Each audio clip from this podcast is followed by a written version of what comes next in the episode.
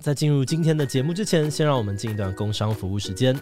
如果你对议题讨论、分享知识很有兴趣，也正在寻找写作相关的工作，那就千万不要错过这期七期的新职缺啦。我们希望能够邀请更多的影片内容企划的加入，帮助我们制作更丰富的主题内容。在这里，你可以发挥搜集资料、整理观点能力，把文字化为影响力，带领观众一起思考议题，让多元的讨论持续发生。不管你找的是全职工作还是在家兼职接案，智怡七七都能够提供合作的机会。透过自由弹性的工作形态，我们希望能够让你全心的投入创作，也能够获得稳定的收入。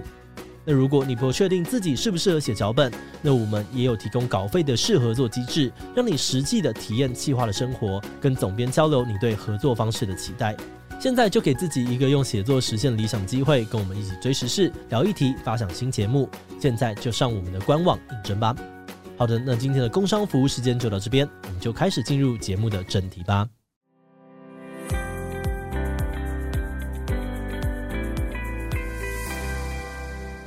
日本人他们分得出中国人跟台湾人吗？口音上面，我们我们当然因为我们都讲中文嘛，所以我们其实是听得出来的。但他们分得出来吗？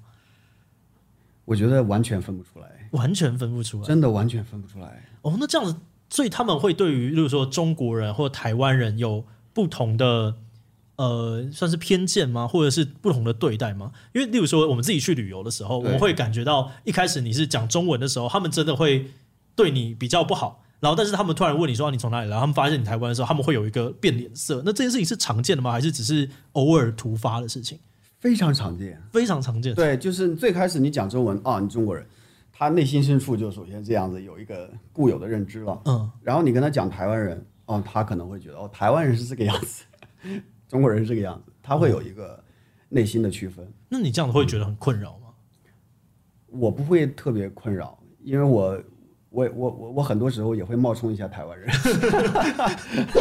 ，Hello，大家好，我是志奇，欢迎回到我们的神秘职业大揭秘。那今天很荣幸的是，我们可以邀请到社长刘洋，也是繁星集团创始人。那他在日本啊、中国都有非常丰富的这个创业经验，而他也有一个很特别的身份，就是日本移民顾问。那他今天会跟我们分享为什么一堆中国人啊、台湾人都抢着移民日本，然后日本真的有这么好吗？那就先请我们的社长跟我们的观众自我介绍一下吧。嗨，皆さんこんにちは。我是社长刘洋，我是一个在日本创业的华人，同时呢，我也是一个 YouTube。今天来到志奇的场子，非常开心。好，那一开始我们就直接问好，就是有的人可能不太清楚移民顾问在做些什么，所以可不可以请社长给我们简短的介绍一下，就这份职业的工作内容是什么样的事情？对，其实全球有很多的移民顾问，那我们主要是针对全球的华人，怎么样到日本去创业、生活、取得居住权，以及怎么样在日本投资不动产等等，提供这些服务。 OK，所以说到华人其实包含了像中国、台湾、新加坡等地的都会有这个需求。没错，哦，那我这边呃，我就直接用有一个刻板印象，就是因为我在这两三年就一直有看到一些新闻会说中国的这个润学好像越来越主流嘛，好像有能力的会想要办法去跑到国外。那就你的观察来说，想要移民的中国人是真的有变多吗？呃，大概是从七八年前开始，呃，突然就爆发式的增长。 OK，为什么是七八年前这个时间点？七八年前，如果大家有印象的话，应该是有几个标志性的原因。第一个是啊、呃，习近平上台。 OK，对，那么整个中国的政治环境发生了重大的变化，啊，大家的安全感就变得缺失了啊，这是一个非常重要的原因。另外呢，就是实际上，特别是大陆人啊，在过去的二三十年的经济的高速发展，有一个变现的时时间点，大概就是四就是在二零。一零年到二零一五年、一六年这个阶段嘛，因为那个时候不动产高腾，大家都有了钱，有了资产，对，那有钱了，然后就没有安全感了。哦那这两个原因在一起，可能就会促进啊、呃这个大陆人去移民。那当然了，我我们刚才有讲过，全球的华人都在考虑啊、移民的事情嗯啊。那比如说像新加坡呀、台湾啊、香港啊，他们可能都各自有各自的原因。嗯，对我刚才有分享大陆的原因。那台湾，比如说可能是不是安全感也开始在下降？哦我这边我觉得我身边有听到几个去呃中日本的，我觉得有的的确有几个。第一个是呃，对，当然最近可能我们这个中国跟台湾之间是比较紧绷一点点的，所以大家想要找一个选项，所以他们可能会选择去日本。对然后第二个，我觉得我观察到有趣的是，因为台湾的房价真的比较高，然后房价高这件事情，它成了一个很巨大的原因，就是大家不想要花那么多钱去买这样子的房子，就是可能烂烂的。然后他去了日本之后，发现哇，日本的房子很便宜，像是东京可能是台湾的二分之一，然后去上大阪的话，可能到四分之一。是吧？所以有了对比之后，才发现你刚才讲的那个理由，也许是一个很重要对，的所以我身边像是我大概在近半年，我身边嗯就有五个朋友，而且他们都是我觉得事业有成，然后也能力很不错的人。然后他们就是因为小孩出生了，然后说我不想要买那种烂房子，然后他们就第一个选择就我们就去日本了，哦然后就这样子就移过去了。 是是，包含我们刚才说的香港，嗯啊、也是因为过去反送中啊，哦过去这些年来发生了很多政策呀、这些变化，嗯，所以导致他们也是全世界去移民。那这样子，像最近风控那边也很严重嘛，就中国之前的风控，那这件事情也有导致到嘛，啊，实际上影响蛮大的。也影响这到吗三年其实，呃，中国人对于整个的世界环境以及对于自己身处的这个环境的认知，应该会有很大的变化。特别是风控的三年，让他们觉得其实经济发展到今天好像也没什么用。哦，因为那些可能也不是他的这样子。对，就随时可以被封在家里边。呃，这这种感触可能是在过去的三四十年的这种高速发展里是感感觉不到的。了解，嗯那这样子，世界有很多地方嘛，我们讲到像刚刚新加坡也是很多移民的选项。那为对什么从你的观点来说，就为什么很多的中国人是会选择移民到日本，或者是你服务的这些华人们？啊，是，其实华人移民的首选地，在过去一二十年或者二三十年里边，日本都不是首选地，嗯，呃，包含欧欧这个美国呀、澳洲啊这样子，加拿大呀、新西兰啊，或者是欧洲的英国呀这些地方才是他们的首选，因为。我不知道大那个台湾是不是啊大陆的整个的外文教育都就是英语教育嘛，对，对吧？而且呃，日本的这个历史因素对于两个国家的关系的影响哦非常对的深厚，所以在过去一二十年的时间里面，中国人有钱了以后去移民的首选国家都不是日本，嗯，那现在可能都还不能算是首选国家，呃，只是它在急速的增长当中，可能是由于啊、第一，现在中美关系变得非常不好，和英语世界的关系变得非常不好，啊、然后呢，这个啊、日本它的这个饮食啊、距离啊、啊文化习惯啊，还是有很多的相似之处。哦，啊、当呃，特别是最近的十年，中国人出去旅行以后，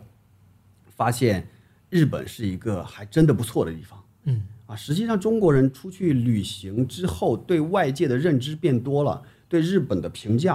啊，他的口碑，你很难给日本一个差评，知道吗？嗯，对对对，去旅行的时候就去的时候还是觉得啊，这干干净净的，舒舒服服的。大家会觉得哦，原来和历史课本上学的不一样，哦，以前会有会有很负面的那个那评价全，全是负面吧？就全是负面。我我不知道，因为我没有对受过中国那边的教育。你像我们从小到大生长的环境，就是叫日本人就是日本鬼子，哦，我不知道你们这边是不是这样叫啊？哦，这边不会，这边不会这样，对吧台台湾跟日本的关系蛮亲和的。对对，所以呢，从小的这种负面教育让大家对日本有一个天然的距离感，而且呃，其实中国人有一个思维是，嗯，这个大家都可以富，但是最好是我的邻居和我的亲戚不要比我先富。哦，你明白有个有个自这种这种己心理重要吗的这样子。这种心理对对对大陆人的影响其实是蛮大的。就是日本离我很近，那日本又发展的很好，然后我们还有历史的因素，所以我不会去首先考虑你啊。那也是因为过去没有出来看过，嗯，对。当他出来看过之后，发现哦，还真的不错哎。嗯，过去我们从影视剧上看到那些，好像都不是真的。好，日本人非常的开眼界温柔，服务特别的好，然后这个美食特别的多啊，空气特别的干净，环境特别的好。嗯，啊，他们可能就会口碑相传，逐渐的发生了一些变化了解。心理。所以呢，到日本移民的人数就在急剧的增加。那台湾就更不用说了，你说是因为对我们本来就从小到大就是觉亲得善嗯很亲和、对亲吧日？的然后香港人对日本的印象也本来就很好。了解。嗯那这样子，这个移民它基本上会有一些门槛嘛？那日本的门槛是很高的吗？实际上，我认为在呃 G 七国家里边，就是这个发达国家这七个呃国家里边，它的门槛还算是最低的。 OK，你像美国，据听说现在什么 EB five 都要排队好多年，嗯，对吧？像加拿大还要投资啊两百万还是一百多万加元，英国也是两百万英镑，啊、才会有一个这个居住权。当然像，像有有些地方也会有创业移民了，嗯，啊、但日本的话，它有一个叫经营管理签证的这样的一个移民方式，就是在日本成立一家公司去去去创业 OK 它的门槛只有五百万日元，哦，那真的是很低。很低。对，当然在办理环节可能是门槛很低，后边的话你要真实的去经营啊，然后每年才可以去维持你的签证，可能这一点上稍微有点难度。但是整体来说，还是比刚刚我们前面听到的可能两百万啊，或者几百万是多很多，嗯从低很多的。对，从资金的量上面来讲的话，它的门槛很低，但是从维持的角度上来讲，可能呃也不太容易，了因为像美国或者是英国，他们都有那种政策是说，你有多少钱投过来，也不需要你经营，嗯，你只要投了这个项目，你通过了这个审核，你就可以直接拿这个国家的绿卡，或者直接拿这个国家的这个长居权，嗯，啊、他不会去考察你后边的事情，只要你塑形良好，就可以后边拿到绿卡或者是入籍，对吧？日本的话呢，它是需要考察你的企业每年都要有有有一个正常的一个经营的结果，哦，符合逻辑才可以。比如说能给你发得起工资啊，嗯，对，能够维持你企业的这个正常的运转啊，这样才可以去维持你的签证。这样子跟他们的需求有关吗？就例如说，美国那边可能不缺人，但是我们知嗯道日本很缺人，所以他们是想要人到那个地方，所以给的门槛就不一样。我觉得可我的理解可能是因为日本不缺钱，哦，对，你看日本的利率这么低，日本的大企业存很多钱到银行里去，它都是负利率，对，也就是说日本的银行里钱是用不完的。嗯，所以你投再多的钱过去，对他来讲可能嗯还对他好来说还好，但他更愿意让人过来去啊、呃创业去做事情，让整个社会活跃起来。这个可能是他们设立这个政策的一个原因。还有一个原因是因为日本的老龄化还是蛮严重的，就是日本的老年人对于移民的这个态度还是非常保守的。嗯，虽然他不会去强烈的反对，但是呢，他会觉得受到冲击。对，所以日本政府不太敢去提出一些非常激进的移民政策，像我们刚才讲的欧美国家那样子，就你投多少钱，然后就可以给你发绿卡。嗯，啊，不过现在呢，日本政府也在逐渐的放开这个日本移民。前两天我看到一个新闻，说是日本要放开，比如说你在日本你是违法在日本拘留，但是你生了孩子，孩子在日本已经已经在成长，这个时候可能会给父母颁发居留权。这个还没有落实这个政策，我已经看到有这样消息了。哦，实际上它就是在逐步的放开啊，又包含这个高度人才政策。对，有很多非常优秀的创业者或者优秀的年轻人，他可以在最短的时间里取得日本的绿卡，比如说第二年就可以取得绿卡。嗯，啊，这些政策呢都在逐步的放开。我觉得日本政府更像是那种，就是我不会去大张旗鼓的宣宣传我是一个移民国家，或者说呃大张旗鼓的去讲我们开放移民了，不会这样讲。但是它的政策都在逐步的放开。哦，了解。那这样子，如果是一个朋友好了，他今天想要去移民到日本，他通常有哪些方法？然后你们的团队是协助其中的哪一块？对，那移民日本其实有很多方法。你比如说像比较年轻的三十五岁以下的朋友，他还没有结婚或者没有孩子这样的朋友呢，我们都建议他你先留个学，然后顺其自然的在日本找一份工作，嗯，那也就顺其自然的可以拿到绿卡或者是国籍。 OK 呃因为现在你还没有特特别多的牵挂嘛，反正去日本要学日语的。对，啊，这是针对年轻人。对，那又比如说你本来就会一点日语，或者说你英文非常好，你可以在日本找到一份还不错的工作。嗯，那你其实就完全可以去啊、直接去找一份工作，这样子。呃，在也可以单纯的这种工作签证呃，对，工作签证，然后拿到绿卡，这个是简单的吗？还是这其实很难？实际上，只要你能找到工作，工作签证转绿卡或者是转国籍是最简单的。 OK，对我等会儿还会有讲。那再比如说，还有其他的方式，你嫁到日本去，或者你娶了日本人当当媳妇儿，对吧？ 这个都可以去取得日本的长居权，也可以进进一步的去将来取得绿卡或者是啊、入籍。还有一些劳务的方式，比如说日本有特定技能的签证，研修生的签证，主要是过去做一些劳务、重体力活那种懂感觉的。这个其实也在放宽，以前都是没有办法去续的，现在都可以去续了，而且续完以后还可以去带家属，有些特异技能，对它都在逐逐渐的放宽。然后我们公司主要去做的一个签证类型叫经营管理签证，嗯，就是你可以理解为创业签证，对，啊，就是到日本去开一家公司来创业，来创造这个经经济活经营活动，来创造更多的就业，或者说啊、提供整个经济的活活性化，嗯，啊、这样的一个呃签证类型是我们的主要业务。了解。从数字上来说，就你的观察，想要移民的中国人真的有变多吗？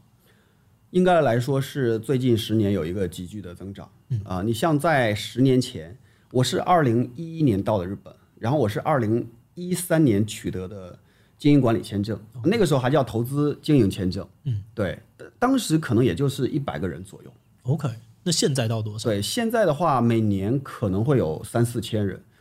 甚至可能今年过了以后会到五千人，我感觉啊，哇，五千哦，对，所以这个成长速度还是非常快的。五十倍，蛮快的，是很快。嗯那呃，我刚刚有讲到，就是其实日本他们的这些比较年纪大的人嗯啊，他们都会有点反对，就是这个比较激进的移民政策。那这跟我们过去听到的，就是有点排外的那种感觉，其实很像。所以我好奇两件事情，第一个是、嗯呃。大家在过去了之后，会不会有什么样不适应的地方，或是他们真的就是一个那么封闭的社会吗？我在日本待了十二年了，讲实话，我待的还蛮爽的，我没有感觉到任何的排外。哦，我对我家孩子都都是在日本出生，懂？包含他们从幼儿园开始，从从托儿所开始到现在的小学生，嗯，我从来没有任何的一分钟或者一秒钟感觉到我被歧视了。哦，啊，当然，当然，可能每个人的经历不太一样啊，但是我跟我身边的同事啊、朋友去交流的时候，好像大家都差不了太多， ，OK，所以我觉得大家对于日本比较排外这个印象是怎么来的，可能也是有一些呃媒体的引导，或者说一些呃教育、影视剧的一些影响，嗯，呃所造成的。他们可能会呃私下底的时候会比较怎么讲，会议论，呃议论中国人，比如说议论华人，但是他们表面肯定会非常的亚萨西，就是哦，呃，对你非常的友善，而且他们的学校教育是没有几乎没有任何的爱国主义教育的。 OK，对，比如说啊、如果有的学校进行爱国主义教育，可能家长会非常反对，就哦是，日本的家长会非常反对，他觉得你这样其实是属于一种差别化的教育，懂。呃，对孩子的成长是不够好的。听起来就是到日本这个行程都很顺，你说十二年来都没有特别的，那有没有什么是真的反悔过，觉得哇，这这不好的地方？我个人来而言的嗯话，我真的没有， 真的没有，我好像我好像是哦呃连适应上面的可能困难都没有吗？完全没有。完全没有。日本的吃的我也非常喜欢。然后我刚到日本的时候是十二年前，嗯，讲实话，这些年来大陆的那个硬件发展非常快了。我十二年前到日本的时候，二零一一年啊、呃日本的东北大地震、福岛地震刚刚过去，大家都往回跑，对，对，然后我逆向而行去了日本，很大家都很不理解。我去了以后，十二年前的日本真的是我感觉，不管在任何方面，我都觉得比大陆要方便，比大陆要先进。有哪些点会让你特别的这样子想？刚去日本的时候，啊、比如说便利店啊，公交车呀，电车呀，啊、自动售饭机呀，在我的想法中，十几年前中国为为什么会是这么日常的这个什么便利店、公交车，会让你对觉得就是诶，它特别的方便？对，其实大陆人最近很自豪、很骄傲，对吧？呃，是说我们有外卖，我们有共享单车，我们有什么支付宝、微信。实际上，中国人对于呃这种高品质的或者说互联网的生活的体会，也就是这十年的事情。 OK，对，你看，也就是在移动互联网，就是没错，因为大家就是要社群网站已经完全行发动展电起来话了，就是智行动电能话手机对以后的事情。智能手机以前，即便是中国的互联网也很发达，但是都还没有在它的生活上起到那么大的影响。 OK，到它生活上起到影响的时候，就是二零一零年以后的事情。可能更准确来讲，可能就是二零三、二零一三、一四、一嗯五左右往后的。对，就是事情 iPhone 它出来，然后之后改变全世界，大概过个三到五年差不多。对，所以呢，中国人很自豪，觉得你看我们是全世界最先进的。结果现在美国的制裁，华为连手机都造不了，所以就知道它其实是一个表面应用比较强，但是实际上内心内核是非常弱的这样的一个呃境地。了解对。那这样子，呃，当初过去一定还是会有呃不融入的时候吧？那当初是怎么去融入的？我我都还蛮融入的，还蛮嗯那我可以讲一下，就我身边的人，呃他们确实有一些不太适应的。嗯，对，我觉得主要他们的不适应在于，比如说，呃，他们有一个中国胃，对吧？总想去吃过去老家的东西，这样哦子，然后总去找一些中华物产店啊，这样子，啊，可能在吃的方面有些就是他到了日本，但想要维持过去的生活，生活方式。哦对，这样但子像的确我的不话，行我到了一个地方，我就会吃那个地方的东西，我的心态最开始就是这个样，所以我很适应。哦，我反而会觉得我到日本为什么还要吃中国菜，对吧？上次很奇怪 啊。上次市长市长来呃来台湾的时候，对我有吃一次饭，然后说呃为什么在台湾我还要吃日 料？不是应该对还对吃对台湾菜吗是是，我是这样的心态，所以呢，这个心态的铺垫很重要， ？OK，对吧？就是然你后是过去体验一个新的生活的，对，还有就是说，他们为什么不适应？除了美食，除了这个饮食以外呢，还有一些就是他们的生活习惯。嗯，比如我讲过，就是大陆人可能会声音比较大 一些。哦，对，这个的确是，可是我过去的印象是旅游团，然后旅游团就就很很吵很大声，然后呃，作为一个台湾人，有的时候就啊，可恶，我这样讲讲中中文会不会被误认，然后有点被歧视之类 的，会有一个这样的心态。肯定会，因肯定为讲的都是中文嘛。对对对对对，对，然后有的时候我带着我的朋友还有客户在电梯里坐电梯的时候，嗯然后声音很大，你就感觉整个空气很尴尬，哦对对对对对，静止了。然后你提醒一下他，他会觉得自己的自尊受到了损失，他会觉得哦，你怎么这样来讲我？对，那这些因素可能会让这样的人觉得不适应，他就哦，原来日本这样就是太压抑啊，这样子。对，但是像我的话，我非常喜欢尊重这个规则。哦啊，到这个地方之后，按照他们的这个行事方式去行事，所以我很适应。但是我确实看到很多人，那不是特别适应。所以我们怎么样去融入？最关键的点是你既然来了，你要入乡随俗，就是要遵守他们的规则或者他们的潜规则对这样子。，不是说你有有狐朋狗友，然后日本人可以在一起喝酒，然后吹吹牛，嗯这才叫融入。这个其实不叫融入啊。因为那即便是吹牛喝酒的时候，也是日本人比较少见的时候，对吧？嗯，然后晚上下班以后，在一个大家都可以吵的地方，居酒屋去去吵一下，这样子。对，但你日常的生活的场景还是最多的呀。那个时候可能你就是要啊、彬彬有礼，就是要声音小一点，就是要啊、遵遵守各种规则。那甚至还有人就觉得扔垃圾太麻烦，嗯，对不对？对，所以就是说，你去尊重他的规则，按照他们的生活方式去生活了，我认为就融入了。你 OK 就哪怕不会讲一句日语，都可以融入的很好。所以可以说他们歧视的基本上不是人种，而是一些他们不喜欢的行为这样子。没错儿，哦嗯所以你刚才说的排外也是类似于你到那个地方去生活，打扰了人家原来的生活节奏，嗯，所以他们可能会有一些背后的议论。啊，他表面不太会了懂，会有一些背后的议论，或者说在网上键盘侠，对吧？呃，对对对，这种都是非常常见。那也我觉是得很正常啊，的确是正常。对，我觉得哪个国家都一样，特别是那中国大陆肯定是完全就是这个样子啊。理解。对，那我好奇另外一个，就是日本人他们分得出中国人跟台湾人吗？口音上面，我们我们当然因为我们都讲中文嘛，所以我们其实是听得出来的。但他们分得出来吗？我觉得完全分不出来，完全分不出来。真的完全分不出来。哦，那这样子，所以他们会对于，例如说中国人或台湾人有不同的呃，算是偏见吗？或者是不同的对待吗？因为例如说我们自己去旅游的时候，我对们会感觉到一开始你是讲中文的时候，他们真的会对你比较不好。然后，但是他们突然问你说、啊你从哪里来，他们发现你台湾的时候，他们会有一个变脸色。那这件事情是常见的吗？还是只是偶尔突发的事情？非常常见。非常常见。对，就是最开始你讲中文啊，你中国人，他内心深处就首先这样子有一个固有的认知了。嗯，然后你跟他讲台湾人，哦，他可能会觉得哦，台湾人是这个样子， 中国人是这个样子，他会有一个内心的区分。那你这样子会觉得很困扰吗？我不会特别困扰，因为我我我我我很多时候也会冒充一下台湾人， 嗯，但还好了。其实，呃，还是那句话，就是你个人，如果你能够做到遵守当地的规则的话，他们都对你还是非常尊重、非常雅萨西、非常友善的。理解。哪怕你是中国人，你就就是啊、明明白白的跟他讲我是中国人也没关系，他其实还是要看你的行为。对但是他背后有议论这个嗯群体会怎么样，那其实跟你既有关系也没有关系。对，对，对不他对就知道说啊，你可能是独特的，要用其他的标签来盖掉原本的那些标签。没错，只要你能够尊重他的规则，按照他的方式去行事的话，我相信他会改变对你个人的一个看法，这个没有，应该是比较常见。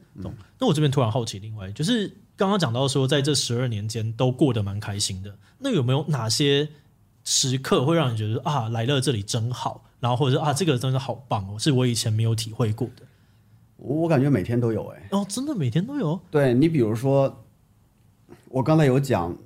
呃，这个小 S 啊，或者是周杰伦他们住的房子，嗯哼，对我就在想哦，原来他们住的房子和我们在日本住的房子，嗯，比的话，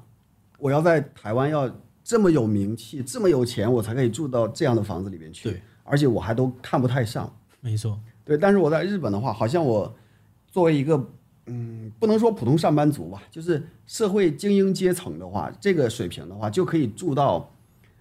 一个比小 S 家或者说比周杰伦家还要还有还要爽的、还要舒服的房子。哦，你觉得这个是不是很惊喜？这个是会蛮开心的。 对吧？那那还有很多其他，比如说，哎，我特别喜欢吃日料，嗯，对，那每天在吃这种自然食材，日本的料理它的一个精髓就是吃它天然的味道，对，不太煎炒烹炸，嗯，哦，那当你内心深处接受这些东西的时候，你会觉得吃到这些，哦，吃一口那个金枪鱼的那个大腹，对吧？Toro，啊、你就感觉幸福感爆棚啊！然后可以去做那个拉面的玫瑰力，就是你去转着每一家拉面店去吃拉面。嗯，日本甚至有那种专门的吃拉面的，的那 app 个之类的，对对对啊，UP 主对吧？然后就 我觉得他们都很幸福。还有就是孩子在那边上学出生，出生的时候会有四十二万日元的补贴， OK，对，然后孩子成年以前每个月都会有，应该叫补助金吧，大概是多少钱？啊，大概是几千台币吧，每个月都会有，一直到他成年为止啊。懂。所以各个方面都还蛮惊喜的，交通也很方便，从来嗯你、你在日本，如果你迟到了，应该应该不太好意思，因为你没有理由迟到，哦他电车都是按点跑的。哦，对，这个是真的都很准时，对，公交车甚至都是前后两三分钟的样子。嗯，就是公车是巴士，对，所以你你觉得生活的方方面面就会觉得嗯，来对了这样。哎，对，理解。那这样子，你协助过应该很多很多的移民嘛，就过去嗯对。那有没有什么让你印象很深刻的案例？就是哦，他的原因也好，或者是他来这边之后的一些故事。啊，实际上我我们协助的移民到日本应该是数量最多的，在全球的华人这个里面，我们大概占比百分之十以上，哦，那很多，对，非常多，可能第二名到第十名都没有我们一家做的多。所以故事真的非常多，嗯，但是特别深刻的故事我又不太不太方便讲，哦讲了好像对他们的安全或者对他们的一些呃生活会有一些影响。理解。呃，我觉得讲一些小的方向吧，比如嗯说有的朋友到日本之后，呃，实际上也不是特别有钱人，然后在日本就踏踏实实的经营一家夫妻店，开一个小的呃中华料理馆子，了解。哦，就过得非常开心，然后孩子上学也非常适应。对，像这样的就是非常小、非常温馨的这样的故事是非常多的。我觉得对，到那边，你会觉得在这些移民的朋友里面，看到说他们到了日本之后，对于生活有了新的期待跟那种渴望吗？或者说这样讲吗？对于大陆人来讲的话，好像是卸掉了枷锁。 OK，就是我身边有很多的中国人跟我有同样的感受，就是因为我们即便是移民了，有时候还还可能会回国，对吧？探亲，那个感受是什么呢？就是你当飞机降落在国内机场的时候，降落的那一刻，你就是沉重的，你就会觉得从现在开始，我要把枷锁给穿上。对，然后你降落在日本的机场那一刻，你就会觉得、哦，放松了，哦，就有这种感觉。很多身边的人都有这种感觉。我你好你难体会想不象到是吧？ 对，我我是体会不到，但是我能够想象那个，就是你难得要回家了，然后但却不能够放松，那个感觉应该很差。啊，也有可能是因为我们做移民的时候，我们所面向的客户群体是经营管理签证这个群体。对，就这个群体呢，它相对来讲是有一定的资产，嗯，啊、又有一定的创业能力的人，或者说认知能力也比较高，知道两边真正区别的人，哦，所以他就会有这种天然的枷锁。对对对，对，呃如果说你只是一个，比如说一个留学生，或者说只是一个普通的上班族，甚至是我刚才有讲过劳务的打工族的嗯话，可能他们的感触和我们是不一样的。能够理解，能够理解，就像你说的，哦，我要回家了，我终于可以见到爸爸妈妈，然后吃到家乡菜了。他们可能是不会有这种我们刚才讲的枷锁。嗯。但是有了家庭，或者是有了更多要关注的事情之后，就会感觉到哦，那个气氛、那个空气中的味道好像不太一对，样。好像你你每每一分每一秒或者每一个每一处，你都觉得不一样。理解，啊、刚才你有讲过疫情期间的风控啊这种，那可能学生都还考虑不到这一点。嗯懂。对，但是作为家长的话，他又创业的话，他有家有业，嗯，他可能就会去考虑这些事情。理解。那你觉得移民顾问这一份工作，它因为真的帮了很多，那你最有成就感的部分会是哪边呢？最有成就感的部分，还还好，就是一哥来就让他去，让他去，让他去。 对我觉得我有有有有一段时间我类比过，我说有点像摩西出埃及。我西出埃及，对，因为好像中国人的命运就是润南，哦，难道不是吗？这个你是嗯我我是我没有办法体会那边，但是我是觉得是啦， 我是嗯 你我当是然不是觉你得是台湾？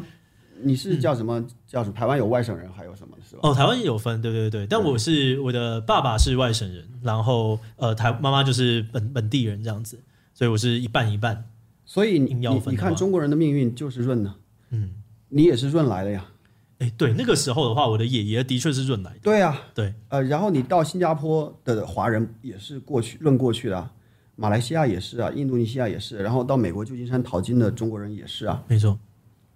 实际上，好像这个命运很难摆脱。你我们讲都是过去了，你看现在也是一样，中国的有点级别的官员，嗯，或者说有点水平的创业者、企业家，他们的家里人有几个在国内的？的确是少，很多我都想办法在求学时代就把他先送出去，是啊，好像大家有权利了、有钱了，就会不爱国了，就要跑，就要润。为什么要润？好像有一有一点点这个民族的属性在这里边，没有办法，好像是这个这个土地好像是啊、你很难去安稳的去好好的累积啊，就累积不起来。懂？对，而反而是贫贱不能移啊，嗯，就是你越穷，你好像是真的是因为没有选择，所以就会一辈子待都着要在这个土地上。了解。那这样子，我好奇的是，如果有选择，你会真的是建议你身边的亲朋好友可以考虑看看移民到日本吗？有选择的话，我当然是建议大家，懂？那他们如果要移民过去，你会建议他们怎么样去评估？就是他可能要评估了，例如说五点、六点，然后透过这些东西，你确定自己要不要来？对我觉得主要还是心理啊，因为你首先要知道自己的生存环境是什么样子的，嗯，你才能知道正常的生存环境是什么样子的。啊，这个对于中国人来讲，我觉得完全不难区分。对，可是如果长期被洗脑，然后他认知不到这一点的话，他可能也没有办法去，呃，就是说做出来这样一个决策，或者说他身边的人都在润，然后他也是那个那个那个阶层的人，他也觉得我也要到国内去拿一个绿卡。我觉得润出去的中国人啊、出去去拿一个绿卡，纯技术性的去拿一个绿卡，和真心想去海外生活，这还是完全两个群体。对，对，像我这种的话，是属于真心想在海外生活的群体。如果你是这样一个心理状态的话，我觉得后面的问题都不算事情，不需要打分说我能不能润啊什么之类的，哦因为因为我还没有对看家的定义就改变了。对，因为我还没有看到过哪一个真心想润的人在海外待不下去的，就是我身边我没有见过这样的案例。理解，对，反而是那种想技术性的去润的人，就是想拿一个绿卡、拿一个国籍这样的人，他其实是很容易放弃的。哦，而且第一个阻碍变多，第二个是他会觉得是这边的更多对你们可能觉得很棒的东西，它其实都是一种不适应。对他其实并没有真正觉得海外比他现在生存的环境哪些地方会很棒，嗯，对，所以呢，对于这两类人群，真心想润的人，只要心理你解决了就 OK 了，不需要打分，你只要有决心就可以，嗯，对我经常跟中国人讲，我说你在这样的环境都可以生存，你到一个正常的环境没有办法生存吗？这个逻辑完全不通啊，对，对不对？啊，你你在一个这么恶劣的环境都可以活得还不错。然后在中国创业的时候，你要把一半以上的时间用来怎么样去应对各种各样跟工作没有关系的事情，对吧？你到日本可以全身心的投入去工作，啊，都按照规则去走。这边你可以生存，这边你难道不能生存吗？这个逻辑跟他们讲过去，他们可能内心深处还是有一种未知感，但是他想明白了，他会觉得 OK，我下决心了，我要走，我可以去在海外生存下来。对，如果是第二种人群的话，你只是纯技术性的去拿一个签证的话，当然我们也有很多客户是这种类型。那就像你说的，需要去打打分。对我的这个学历啊、履历啊、我的资金量能不能支撑我快速的拿到绿卡？对，那么现在日本政府不是推出来这个高度人才政策吗？对，没错，那你就可以给自己去按照他那个打分表去打一下，比如学历你可以加多少分，嗯，呃然后语言能力啊，然后资金等等的东西。对资金，然后七十分就可以在第四年申请绿卡，对，八十分就可以在第二年申请绿卡。其实政策已经非常非常真的是宽松很了宽松哎，就是对就想象换一个未来三十年、四十年，你只要花三年的时间。是，而且日本的绿卡的含金量非常高，就是像美国、加拿大或者是新加坡那边，我听说绿卡即便拿到之后，如果你没有一定的成绩或者说没有一定的啊这个居住时间的话，他可能会给你取消掉，对吧？对，然后日本不是哦，日本是你拿到绿卡之后，你就真完全自由了。所以有点像前面的两三年，就是所谓的移民间，你就在那边好好的待，对结束了之后都没关系了。对你结束之后，你拿到了绿卡，你只需要五年去登录一次。五年，那这一定会，你光去旅游都会。对啊，你肯定会去的，对，你就可以维持你这个绿卡。而且他七年的时候是换证，很多人误解说那个绿卡不是七年要换证吗？对啊，他只是换一下证件，因为你的脸会发生变化嘛。嗯，他并不是再去审核你，哦那这样真的是可以考虑的。嗯他的嗯绿卡真的含金量非常高。了解。好，那我觉得我们今天差不多也讲到了尾嗯声，我就觉得如果大家是开始对台湾的生活啊，或者对日本生活其实有一些疑惑，或者是有一些向往的话，其实或许可以把这个东西纳入一个选项，好好的去研究一下。没错嗯然后也可以联系这个社长这边。那最后想问社长有没有什么想要对我们观众说的呢？好，唉，呃，在节目最开始的时候，我有讲过，我是一个呃在日本的创业的华人。我的主要业务呢是经营日本的移民以及日本的不动产。那同时呢，我也是一个 YouTube，我的 YouTube 我的 YouTube 的频道名字叫社长刘洋啊，欢迎大家去关注社长刘洋的频道啊。如果说你想啊通过社长的公司去移民日本，在日本投资不动产，都可以联络我，在我的频道上有我的联络方式。好，谢谢大家。好的，那今天很谢谢这个社长刘洋精彩的分享。那这集就先到这边。如果大家喜欢今天的影片，也不要把影片分享出去，或是点这个地方看更多的相关影片。那今天这一期就到这边告一段落，我们就明晚再见喽，拜拜。拜拜。